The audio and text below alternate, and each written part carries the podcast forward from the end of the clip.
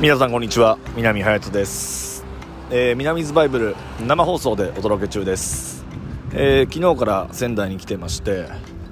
えー今楽天生命パーク宮城に向かう、えー道を歩きながら、えー録音してます。えーっと昨日ね、あのーゲストの方が、まあ、戦国武将隊と、えーいう方、えー片倉小十郎景綱殿に、えー来ていただいたんですけども、まあ、前から話をしているように、えー僕は大学文学部歴史学科ということで特に戦国時代がもう大好き。なので、まあ、もちろんその戦国武将隊、まあ、伊達武将隊なんですけども、まあ、もちろん現実ではないんですけどやっぱりでもその喋り方だったりその知識量っていうところで本当に、まあ、400年前の方に合っているような、まあ、気分になりですね。なんかさらにまた歴史力が高まっているんですけども、まあ、昨日も少し話をしていたんですけども、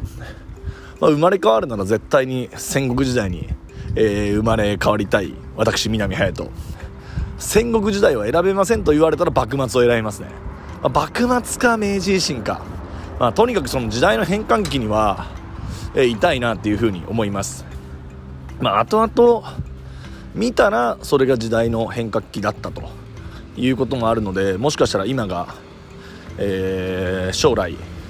100年後200年後、まあ、1000年後から見た時にもしかするとこのコロナの状況だったり、えー東京オリンピックが、えー行われるまたは安倍さんから菅さんに変わった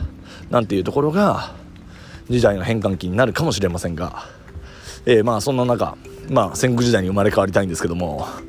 えーっとまあ、僕の卒業論文も、えー、斉藤道さんを書かせていただいて、まあ、斉藤道さんと、まあ、伊達政宗たちっていうのはちょっと時代がえーそういう意味では少しずれていて、まあ、昭和と平成かなぐらい、うん違うところが、えーあるところではあるんですけど、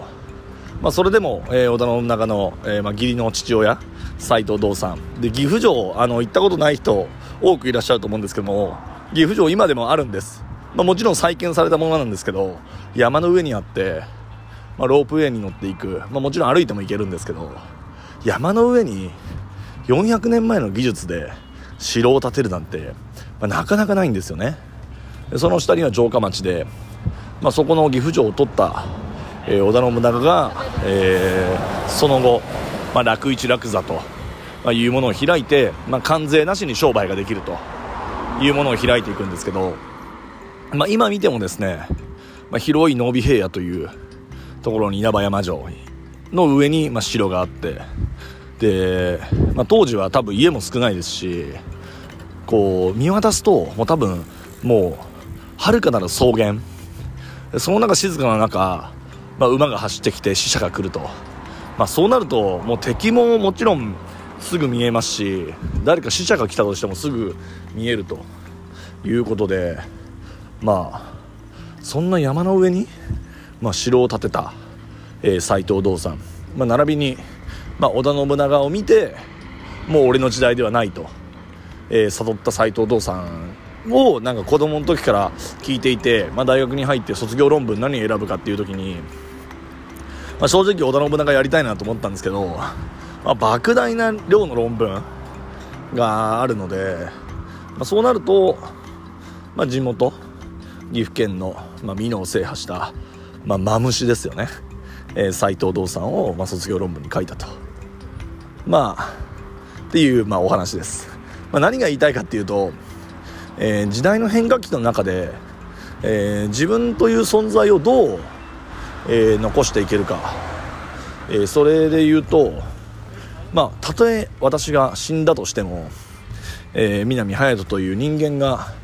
その時代に生まれてきたんだなっていう証を何か残すような人生になれば、